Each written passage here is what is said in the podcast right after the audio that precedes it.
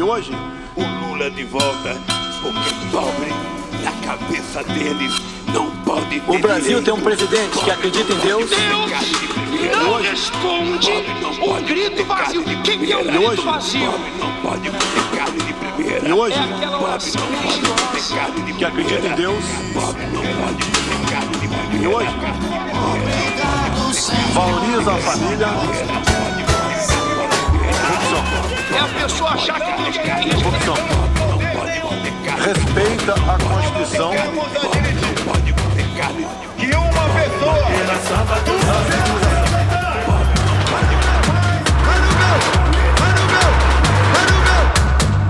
Hola, sean bienvenidos a Cuenta Regresiva, el podcast sobre las elecciones presidenciales en Brasil. Este es el episodio número 17 de la segunda temporada. Mi nombre es Daniel Tonietti, estoy aquí en Buenos Aires, Argentina, y me acompaña desde Brasilia, Brasil, Darío Piñotti. Darío, Buen sábado matinal, amigo Daniel, un abrazo. Saludos para todos quienes visiten este episodio 17, saludos matinales o nocturnos, a la hora que mejor les convenga.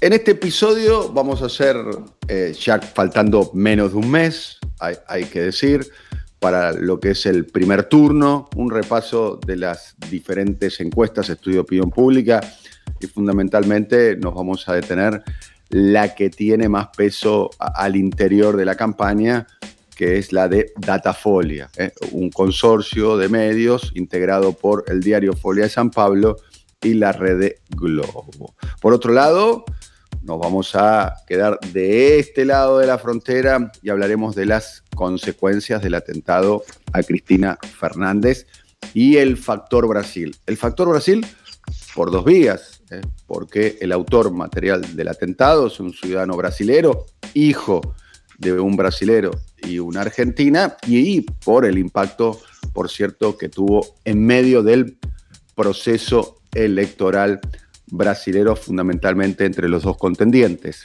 Lula, un amigo de Cristina, y Bolsonaro, un crítico de la Argentina. Y para terminar, un zambita ¿eh?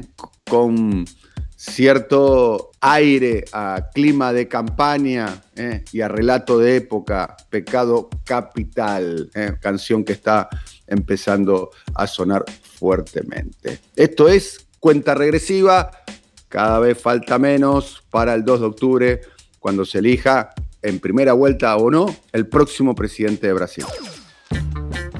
Darío, eh, se conoció el jueves de la semana pasada la última encuesta de Datafolia. Primero, hay que poner en contextos a aquellas personas que no siguen la elección en Brasil, que la encuesta de Datafolia es casi una institución más de Brasil, ¿eh? así como las entrevistas presidenciales en el eh, Jornal Nacional. Eh, Todo el país se para para conocer los pormenores de la encuesta de Datafolia de intención de voto. Está la encuesta general con intención de voto general y después la vamos a ir desmenuzando. ¿eh? ¿Cuál es el impacto entre los más pobres? ¿Cuáles son las, las preguntas que se hicieron? Se hicieron algunas preguntas que tienen que ver con el valor religioso y demás.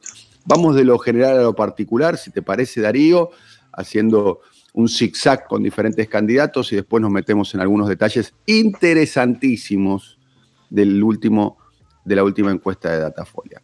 Primera cuestión, todo indicaría que se mantiene eh, la, la pole position y, la segunda posición inalterable casi, ¿eh? con Lula liderando con 45 puntos, eh, bajando dos puntos con respecto a la última misma edición, medición de, Datafolia, se mantiene con una distancia importante, pero la redujo en dos puntos. Bolsonaro, según esta misma en- encuesta, se mantiene inalterable en 32 puntos, todavía no, no habría podido superar eh, ese techo. Y las dos novedades es que los votos que habría perdido eh, eh, Lula habrían ido seguramente, según esta encuesta, a las, a las terceras vías. Ciro Gómez ascendió de la anteúltima encuesta a esta encuesta de Datafolia de 7 a 9 puntos porcentuales y Simone Tebet eh, que fue para algunos, quiero aclarar, entre los cuales no me encuentro yo, eh, eh, estuvo como la ganadora del debate presidencial, que vamos a hablar un poquitito de eso, subió de dos puntos, de dos insignificantes puntos, hasta cinco puntos en el estudio de Datafolia. Vamos a detenernos un poquitito en el debate. Hubo un debate, el debate hecho también por un consorcio de medios, es un poco el modo en el cual eh, se hacen los debates eh, eh, en Brasil. Han participado los cuatro candidatos estos, más, más, otro más que, está prácticamente sin ningún tipo de, trascendencia en la intención de voto. la novedad del debate es que fue Bolsonaro, hasta último momento Bolsonaro mm, había alentado la posibilidad de no participar del debate. Muchos medios de comunicación lo dieron eh, perdedor a Bolsonaro, fundamentalmente por un, encuentro, este, un encontronazo, para ser más preciso, que tuvo frente a una periodista de TV Cultura que se llama Vera Magallanes, que le hizo una pregunta, lo cual provocó una irritación absolutamente desmedida, destemplada de, Bolsonaro. Eh, creo yo que hasta ese momento del debate Bolsonaro estaba como en el centro del ring. Para mí su sola presencia dentro del debate ya implicaba implícitamente un cierto triunfo de Bolsonaro, porque no lo esperaba, y estaba ahí, y estaba sosteniendo más o menos bien un gobierno que, por lo menos en mi modo de ver las cosas, es muy difícil de sostener en muchos aspectos, hasta que cometió un error, o por lo menos lo que muchos consideran un error, y yo también comparto esa idea así, de agredir a la periodista de TV Cultura frente a una pregunta que si bien era crítica con Bolsonaro, no estaba definitivamente destinada a, él. Eh, a Lula se lo vio, si se quiere, con una marcha menos, un Luliña en el debate muy pasiamor, quizás con poco vigor. Algunos hablan también de que, de que es un hombre grande y el desgaste de la campaña, que estamos hablando, si no me equivoco, es, si la memoria no me falla, es la sexta vez que Lula se presenta a una campaña eh, presidencial. Y sí, eh, los que jugaron más libres tuvieron, eh, si se quiere, más recorrido como para explayarse. Estamos hablando de Ciro Gómez y de Simone Tevez. Esto, esto tuvo un, impacto en el estudio de opinión pública porque las terceras vías lograron, si se quiere, mejorar su performance. Cuando digo lograron mejorar su performance, es Tebet de 2 a 5 y Bolsonaro y, Ciro Gómez de 7 a 9, ¿no? Estamos hablando de cuatro puntitos que se le soltaron o a los indecisos o a Lula, o a los indecisos o a Lula. Análisis general, debate de esta encuesta y después vamos al detalle ya de cuestiones más específicas. Darío. Fue la encuesta, como vos decías, Datafolia es una institución, ya es casi una institución electoral, por su tradición, no por su pasado impoluto. Siempre es bueno recordar cómo Datafolia colaboró en algunas derrotas del PT y en algunas victorias socialdemócratas. Eh, una coma, un dígito, dos o tres días antes de las elecciones pueden hacer mucho, pero indudablemente desde los cuarteles de campaña es la encuesta al punto que horas previas las redacciones se preparan para titularla, eh, los comités de campaña elaboran sus uh, declaraciones si les fue mejor en un sentido y si les fue peor en otro, en fin, se espera con mucha eh, atención y porque además hay otras empresas demoscópicas de poca o ninguna credibilidad. Y entre ellas un grupo que eh, aquí en Brasilia se las da como compradas por el presidente Bolsonaro y por el ministro en las sombras de las elecciones, que es su hijo Carlos Bolsonaro, el titular del Gabinete del Odio, un superministerio que funciona en el Palacio del Planalto y donde, desde donde eh, el gobierno dispara mentiras, intimida adversarios, compra periodistas, probablemente, y probablemente tiene fondos para persuadir encuestadoras. Esta encuesta fue la encuesta del debate, publicada cuatro días después del ocurrido el domingo anterior en los estudios de la TV Bandeirantes en San Pablo, donde no voy a repetir lo que vos decías porque lo comparto en términos generales. Bolsonaro fue el derrotado, Lula no tuvo una performance importante y la victoria fue, desde mi lectura, de la demanda de la causa femenina. Si ha habido alguien que enfrentó al bolsonarismo desde la hora cero, y en esto quizá hasta más que el Partido de los Trabajadores, que sin ninguna duda es el principal antagonista institucional, el gran partido del presidente Lula y el que lleva adelante el enfrentamiento contra el régimen postdemocrático existente en Brasil, pero sí fue el movimiento femenino el que le dijo las cosas en la cara a Bolsonaro desde la hora cero, desde la campaña de 2018.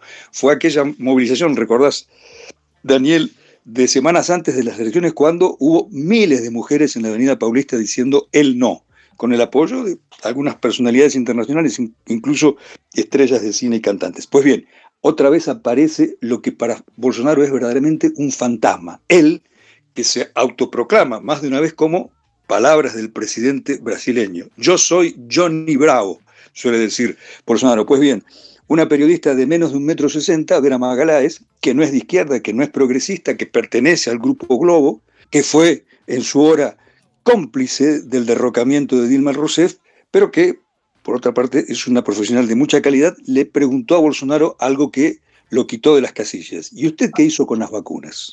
Vera, não podia esperar outra coisa de você. Você, eu acho que você dorme pensando em mim. Você tem alguma paixão por mim. Você não pode tomar partido num debate como esse, fazer acusações mentirosas a meu respeito. Você é uma vergonha para o jornalismo brasileiro. Mas tudo bem, não pedi a tua opinião. Não pedi a tua opinião. Olha só, por já está favor, apelando. candidatos, por favor. Já está apelando. Por favor. Já está apelando. Já está apelando. A senhora falou uma frase lá na CPI é o seguinte: frase tua, não é porque houve malversação de dinheiro público que devemos investigar. A senhora foi conivente com a corrupção na CPI, não achou nada contra mim, escondeu Carlos Gabas.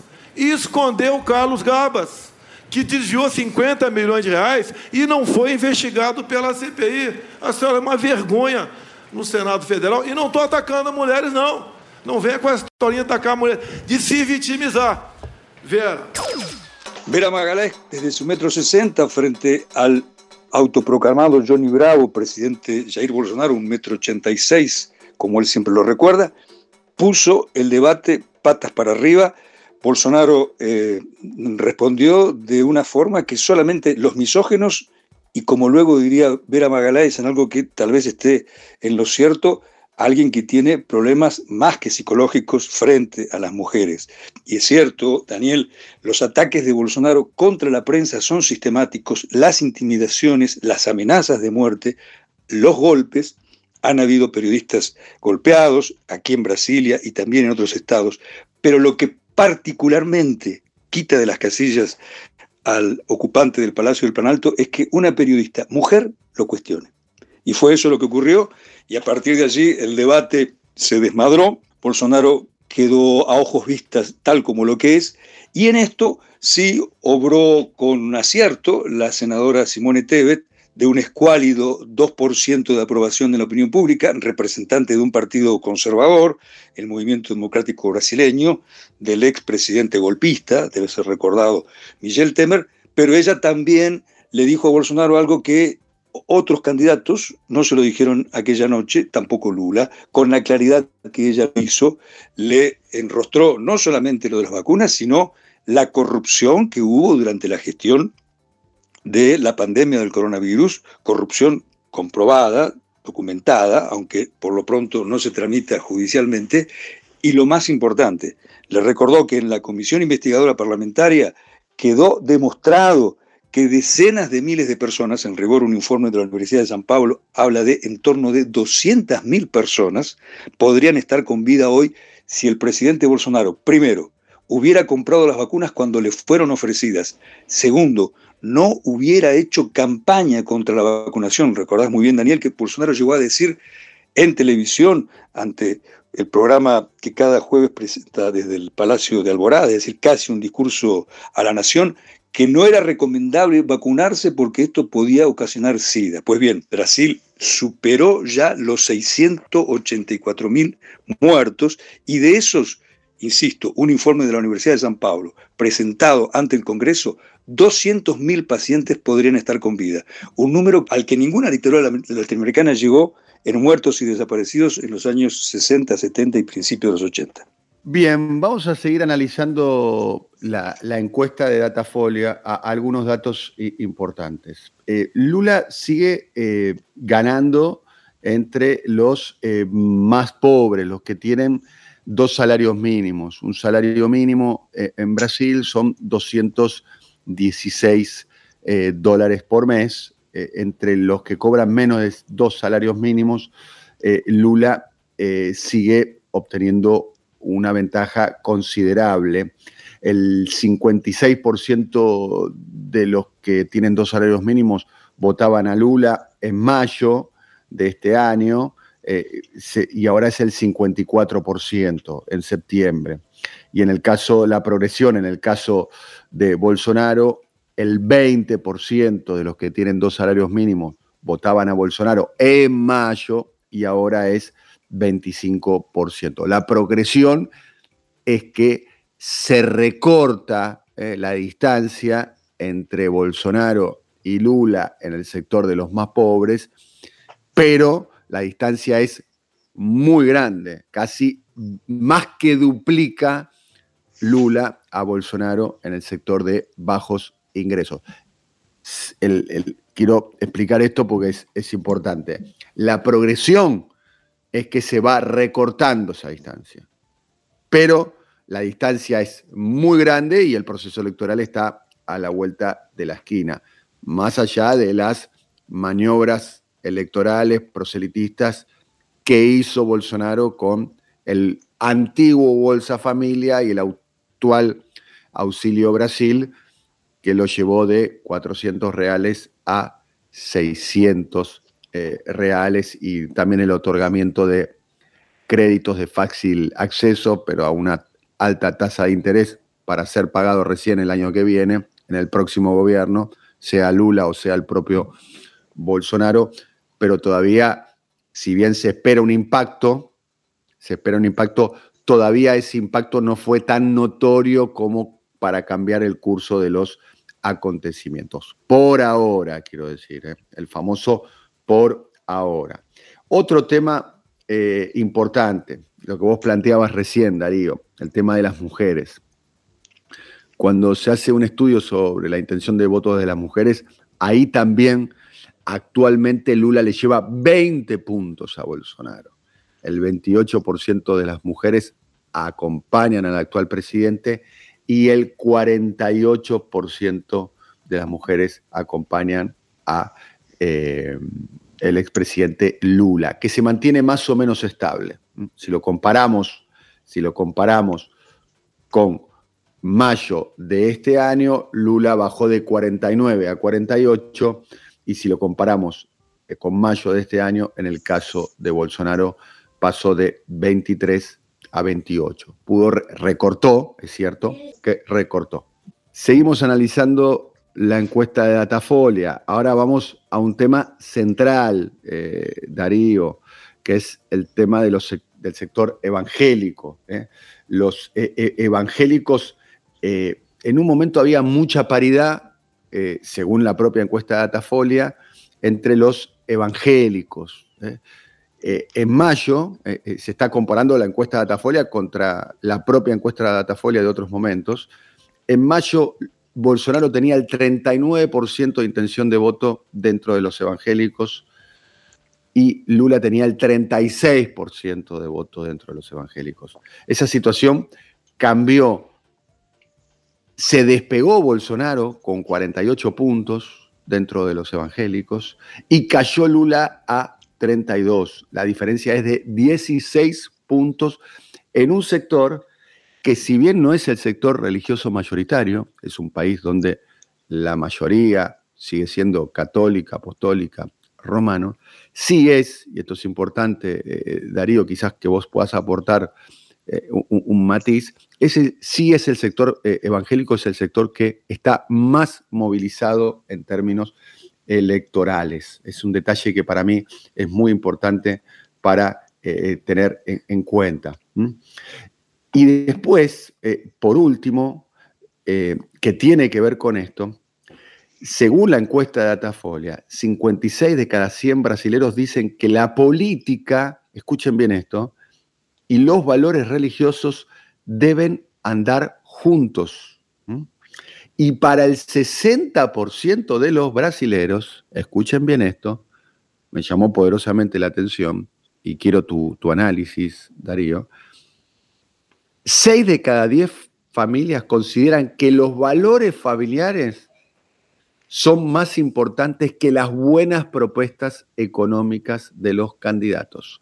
Valores familiares por encima de la economía, 6 de cada 10. Y 56 de cada 100 dicen que la política y los valores religiosos deben ir juntos, deben ir juntos. Ahí no solamente, el primer asterisco que pongo, no están los evangelistas, eh, pentecostales, eh, conservadores, ¿eh? porque el 6,56 de cada 100 implica que inclusive sectores más ligados al catolicismo también acompañan esa idea. Darío. En efecto, dijo la primera dama y esposa del presidente Michele Bolsonaro, dijo esta semana concluida en el día en que estamos grabando, Daniel, no me digan fanática ni me digan loca, pero lo que está en juego es una guerra religiosa. Por cierto, Michele Bolsonaro sobreactúa su fanatismo que lo tiene y su locura. Tal vez haya una dosis de esta en su comportamiento, pero fundamentalmente es el gran ariete de Bolsonaro para haber aumentado como aumentó su ya alta preferencia entre los evangélicos y en particular de las mujeres evangélicas, porque como en Brasil, aún hoy, y pese a las presiones de Bolsonaro, y esto no es una forma eh, irónica de decir las cosas, el voto es secreto, las Fuerzas Armadas están presionando, el comandante, el ministro de Defensa ha presionado abiertamente para que haya alguna forma de control de los votos, ese es el Brasil postdemocrático en el que vivimos, las mujeres evangélicas, al parecer en algún número, cuando nadie las veía, no votaban a Bolsonaro en el número que lo hacen los hombres Bolsonaro. Pero la irrupción de la primera dama, por sí misma llamada loca y fanática, aunque entiendo, insisto, que esta parte de la teatralización, Michelle Bolsonaro tiene que ver en que Bolsonaro, pese a no haber tenido una modificación en su medición anterior, sigue en los 32 puntos de la anterior encuesta de Datafolia, haya crecido entre los evangélicos. Esa es una de las explicaciones para este proceso, para este fenómeno, que si es solo abordado desde el punto de vista confesional, quien lo haga estará incurriendo en un pecado ¿eh? nunca mejor empleada esta expresión, en un pecado de miopía analítica. No, el evangelismo es un poderosísimo proceso que lleva hacia una nación integrista. Bolsonaro ya lo dijo, si soy reelecto, los próximos ministros, acá se los llama así, jueces de la Corte Suprema, que tengan mi aval, van a ser evangélicos. Y es posible que cumpla la palabra porque ya en su primer mandato designó al primer juez de la Corte Suprema brasileña evangélico, que llegó a la Corte no por mérito jurídico, sino por declararse evangélico, y en su discurso de toma de posesión hizo lo propio, dijo que él estaba allí para llevar esos principios evangélicos que vos, en la lectura de eh, algunos números de Datafolia, observabas traducidos, es decir, esa guerra por los valores, esa guerra religiosa, palabras de la primera dama, esa guerra religiosa, palabras de la primera dama que tiene un despacho en el Palacio del Planalto, casi como si fuese una ministra, se engarza con este objetivo de poder que viene en Brasil creciendo de una manera meteórica fundamentalmente a partir de la primera década de este siglo. Los evangélicos llegan, comienzan, aterrizan en Brasil tímidamente en los años 70, periodo en el que tuvieron el favor de la dictadura militar que, como recordás, tenía en la Iglesia Católica Progresista, por entonces una iglesia muy vinculada, algunos de sus cuadros muy vinculados con la teología de la liberación y con las comunidades eclesiales de base, fermento del cual, junto con los sindicatos, posteriormente surgiría el PT, les autorizó, les dio bandera verde a estos grupos, que en los años 70 significaban alrededor del 5% del electorado. Pero en los años 2000 crecieron a cerca del 15%. Y actualmente, según estimaciones, porque no hay un censo, el censo que debía hacerse en 2020 fue suspendido y el de 2021 también, y se está realizando ahora, serían el 28% de los electores. Y tal lo mencionaba recién, no quiero redundar en el tema, se trata de electores que son militantes, ¿eh? que llevan la causa no solo como una cuestión de fe, sino como una cuestión de activismo. Un instituto llamado Locomotiva, que analiza los movimientos de la opinión pública popular, significaba esto. Y decía palabras más, palabras menos, que por cada evangélico, que son aproximadamente, en números redondos, el 30% de la población, hay dos militantes. Y en cada católico, que son más o menos el 50%, perdieron cerca del 20% de la adhesión en los últimos 30 años, hay medio militante. Porque los fieles católicos no adoptan frente a la política la posición activa, la posición que tuvieron en otros años. Por eso, en el primer discurso, curso del presidente, del candidato presidencial y expresidente Luis Ignacio Lula da Silva, dado en San Pablo, a pocos días de dada la campanada inicial de la campaña, en el Valle del Morumbí, en el centro de la ciudad, ante miles de personas, un acto muy concurrido, los de Lula llevan mucha más gente que los de Bolsonaro, por lo menos hasta el momento, habrá que aguardar el 7 de septiembre, el acto golpista del cual imagino hablaremos de aquí a poco, les dijo Lula a sus seguidores evangélicos, si su pastor, se los dijo con la voz bastante encendida pese al ronquido, pese a sus deficiencias que está teniendo últimamente, si un pastor dice barbaridades en el templo, no teman en contradecirlo. Si ellos usan el templo para hacer política, nosotros, los que somos fieles evangélicos, Lula es católico, tenemos que rebatirle.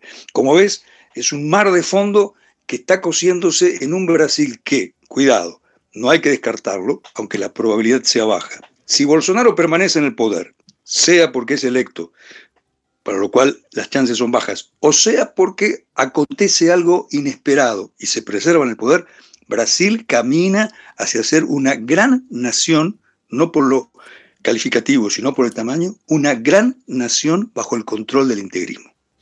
Eh, quiero agregar algo más como para cerrar este tema, que es un tema central en Brasil, ¿no? El tema de religión y política. Me sorprendió mucho esta novedad de la última encuesta de, Datafolia. La pregunta es, ¿política y valores religiosos deben dar siempre juntos para que el Brasil, para que Brasil pueda prosperar? Bueno, 40% eh, muy de acuerdo, 16% eh, concorda en parte, quiero decir, el 56% que hablábamos recién. Pero cuando se desglosa, y después si querés lo profundizamos en otro episodio, Darío, pero cuando se desglosa entre electores de diferentes variantes políticas, y te problematizo tu razonamiento a partir de este dato de Datafolia, Darío, el 74% de los eh, electores de Bolsonaro está de acuerdo con esa máxima, política y religión juntos, pero el 50% de los electores de Lula, uno de cada dos electores de Lula, según esta encuesta, consideran que política y valores religiosos tienen que ir de la mano para que Brasil pueda prosperar. Claro que esto no es solo un proceso religioso político, es un proceso de casi una década de inestabilidad institucional y de ataque a la política, básicamente a partir de la causa Lavallato. De manera que creer que esto solo se encapsula en la Grey neopentecostal es ver un aspecto relevante, pero no el único. Es decir, que electores de, Lula que no son petistas también sean conservadores y estén irrigados, estén contaminados incluso por este recelo a la política, Daniel, por este antipoliticismo, eh, por este odio a la política. Tenés muy presente, por ejemplo, una de las banderas de la campaña de Bolsonaro en, la, en 2018. ¿eh? Escuelas sin partido. ¿Qué estaban diciendo? Escuelas sin debate sobre ciudadanía, escuelas sin debate sobre principios políticos. Y de allí surgiría posteriormente lo de las escuelas militarizadas. De manera que el espectro es más amplio y tal vez comience en 2013 ¿eh? con las movilizaciones contra Dilma Rousseff que nacen de reivindicaciones genuinas y terminan siendo pronto casi como las rebeliones naranjas de otros lugares del mundo, hasta convertirse en un ariete del avance del golpismo. De no haber habido las movilizaciones de 2013, el golpe de 2016 era impensable. Redondeo, aterrizo. Es el movimiento neopentecostal, pero también es una derechización de la opinión pública brasileña, de la cual la madre y el padre pueden ser los pastores, pero también la muy laica cadena Globo de televisión y el muy laico Partido Judicial. Bien, terminamos este segundo segmento de cuenta regresiva y vamos ahora a tratar el impacto en Brasil del atentado que sufrió eh, Cristina eh, Fernández. ¿eh? Bueno, por lo pronto hay, que decir, el autor material, Fernando Sabac Montiel, es un joven nacido en la ciudad de San Pablo hace 35 años, pero vive hace muchísimos años en la Argentina, tiene su madre argentina y tiene su, su, padre, es, chileno y él nació en San Pablo. Surgieron bastantes informaciones en, en, medios brasileños sobre los antecedentes del padre del tirador de, Cristina, la persona que la, agredió intentándolo asesinarla. Y hubo impacto también en la campaña electoral, las reacciones fundamentalmente de Bolsonaro, una reacción muy tardía, tardó, si mi cálculo no falla, 16 horas en, dar a, conocer su, testimonio. Y después el propio Lula instaló el tema en la campaña, eh, teniendo en cuenta que es una campaña, la de Brasil, donde la idea de la violencia eh, está muy presente.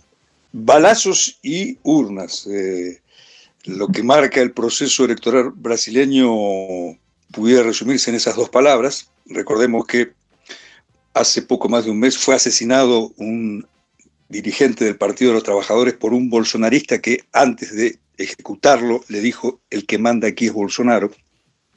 Y es en ese contexto en el que debiera, o por lo menos es recomendable, leerse el atentado contra la presidenta, expresidenta argentina y actual vicepresidenta Cristina Fernández de Kirchner. Eh, desbordó las tapas de los diarios. En la mañana del viernes, el diario O Globo, del grupo multimedias más importante del país, le dedicaba los cinco primeros titulares, ¿eh? Eh, uno principal y otros cuatro complementarios, dando una dimensión un pulso de cómo fue el impacto aquí y cómo fue, por otra parte, tal vez centralmente, en los dirigentes que aspiran a conquistar la presidencia, básicamente Lula y Bolsonaro. Eh, había hecho la misma cuenta que vos, eh, tal vez para un artículo en un medio en el que vamos a escribir en estos días, sí, fueron 16 horas las que demoró Bolsonaro entre el atentado ocurrido más o menos a las 9 de la noche de Buenos Aires, el mismo uso horario que Brasilia y San Pablo, hasta que Bolsonaro, que suele demorar segundos debido al muy afilado equipo de información y propaganda que dirige su ya mencionado superministro en las sombras, Carlos Bolsonaro, insisto, Bolsonaro suele demorar, lo reitero, a veces un minuto en dar respuesta a hechos que tocan a su interés y en este caso demoró 16 horas. ¿Por qué tantos miles de segundos Bolsonaro estuvo callado? No sabemos responder, pero hay algunos indicios, algunas insinuaciones que nos permiten explicar. En primer lugar, porque el eh, asesino fallido de Buenos Aires no solo es brasileño, sino que de una extracción, posiblemente, de una extracción ideológica muy cercana a grupos bolsonaristas de Brasil. ¿eh? Es decir, esos tatuajes, esos posteos en las redes sociales, eh, las eh, afirmaciones que se le atribuyen al agresor brasileño radicado en Argentina, son prácticamente calcadas con las de algunos movimientos, especialmente uno liderado por una activista de ultraderecha, Sarah Winter, a los que se, insisto, por lo pronto atribuyen o fueron identificados en este eh, magnicida fallido.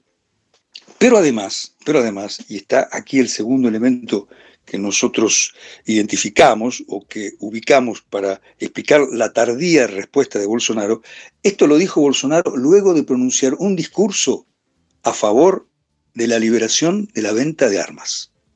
Y tercero, pronunció ese discurso en el interior del estado de Río Grande do Sur, precisamente el estado que tiene la mayor longitud, la mayor extensión de frontera con Argentina. Es decir, buscó el lugar y buscó la circunstancia para hablar muy escuetamente, porque este sería el segundo adjetivo a su pronunciamiento, lo dijo muy tarde y muy escueto y con este encabezado. Ya le mandé una notita, una nochiña, dijo Bolsonaro. Es decir, prácticamente habló a desgano, prácticamente no condenó al asesino frustrado y lo hizo en ese contexto. Es decir, tal vez, si uno quisiera leer como segunda dimensión, hacia sus seguidores, les dijo, yo no los condeno por esto. Y cuidado, esto ocurre cinco días antes del muy esperado, guion temido, movimiento cívico-militar del 7 de septiembre, cuando Bolsonaro probablemente volverá a las diatribas golpistas del 7 de septiembre del año pasado,